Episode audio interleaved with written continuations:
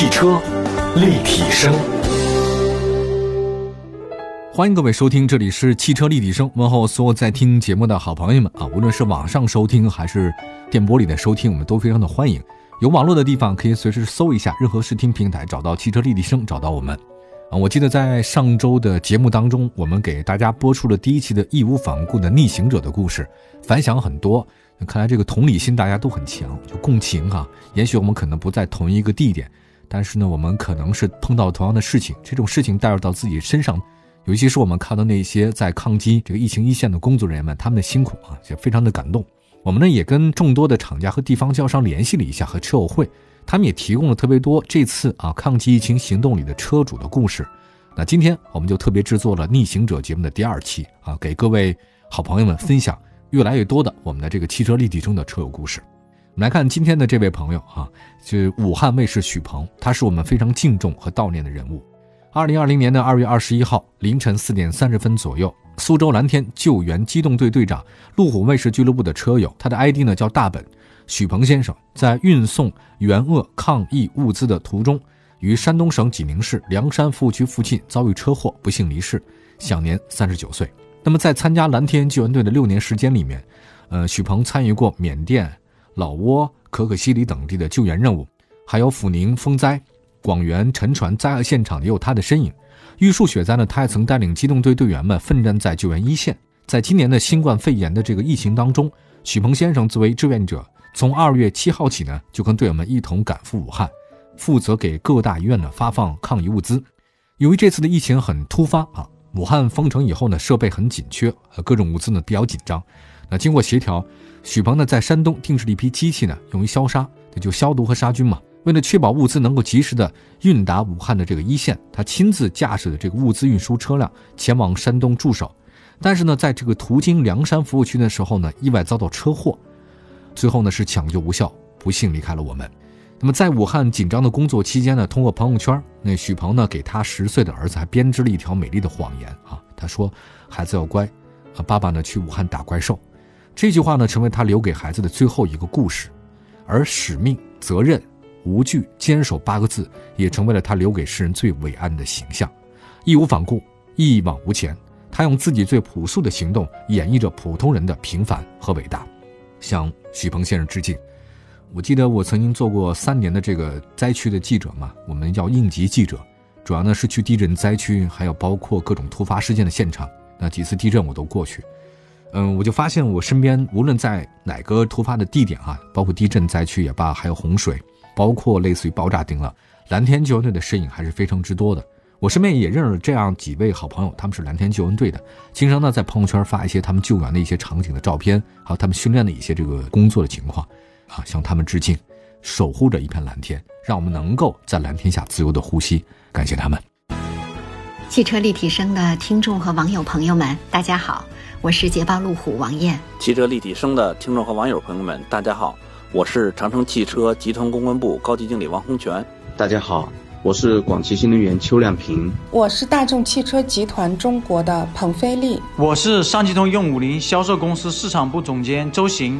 我是东风雪铁龙屈宏宇，我们每个人都是这场战役中的战士，让我们一起众志成城，共克时艰，向继续奋战在疫情抗击一线的所有工作人员致以最崇高的敬意。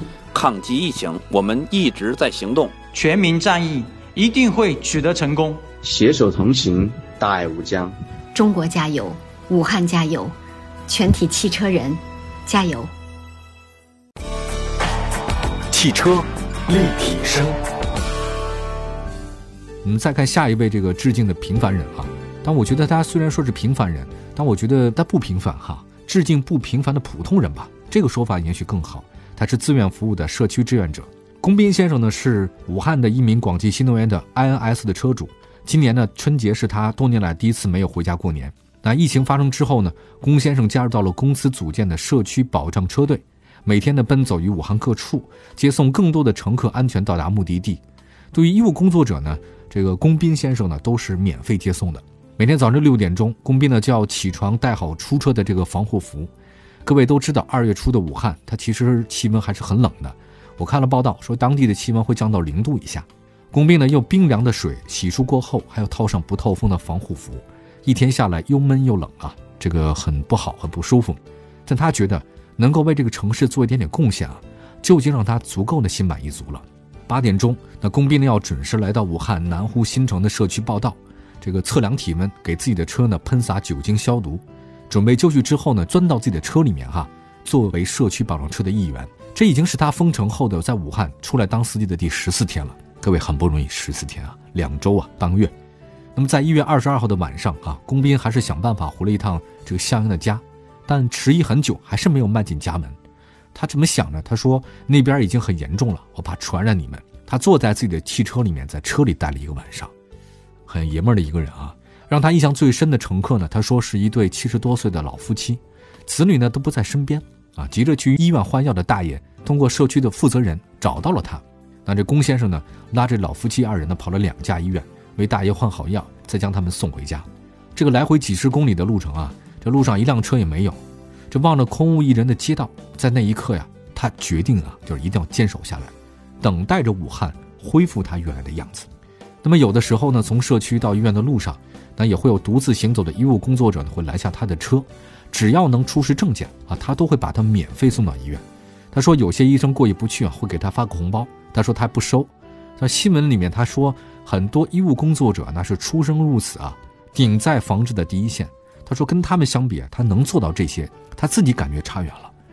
但实际上，他做的也是不平凡的一件事情。我觉得我们看到那个传记文学啊，小说里面，图书馆有很多，书店有不少卖的，那往往是这些大人物啊，很厉害，呃，他们的发财致富，或者说他们辉煌的那种成绩，真的是很让人敬仰。但是我总觉得这些人离我似乎有点远。我最近这些年在这个书店里面，我看到这个伟人的传记越来越少了。”我更愿意看到的是这些平凡人带给我的感动。哈，李宗盛不是首歌吗？叫做那个真心英雄嘛。那里面有了歌词唱的特别好，就平凡的人其实带给我最多的感动。嗯，他们才是真心的英雄啊。我们再来看这个，就是在新冠疫情啊这个严峻之际，各地汽车制造商呢也开始紧急的驰援啊，开辟口罩生产线，口罩需求的压力呢也是真的很大。二月六号，上汽通用五菱呢就发布了消息。说联合供应商呢，通过改建生产线的方式呢，生产口罩支援一线。按照这个项目的建设计划呢，生产口罩的无尘车间由广西建工集团负责改建，投入使用，一共设置了十四条口罩生产线，包括四条 N95 的口罩生产线，十条一般的医用防护口罩生产线，日产量一百七十万个以上。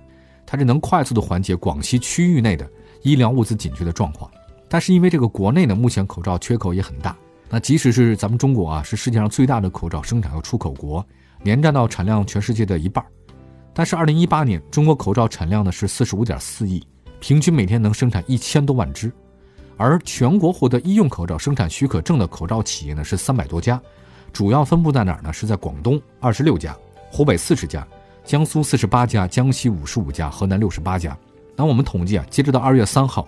全国二十二个重点省份口罩产量达到了一千四百八十万只，这个确实增长的比较快。N 九五呢，涨幅是最多的啊。那普通口罩呢，其实也还是可以的。那相对于全国的需求来看的话呢，现在呢基本上能够满足一些需求啊。但是你要说没有缺口嘛，也不一定。呃，有时候呢，我们也要向全世界各地的有这个疫情一线的这个国家和地区呢伸出援手。那据了解，现在除了上汽通用五菱之外，广汽集团也在筹备口罩生产线。预计呢将在近期呢这个开工生产啊，我们得到更多的好消息。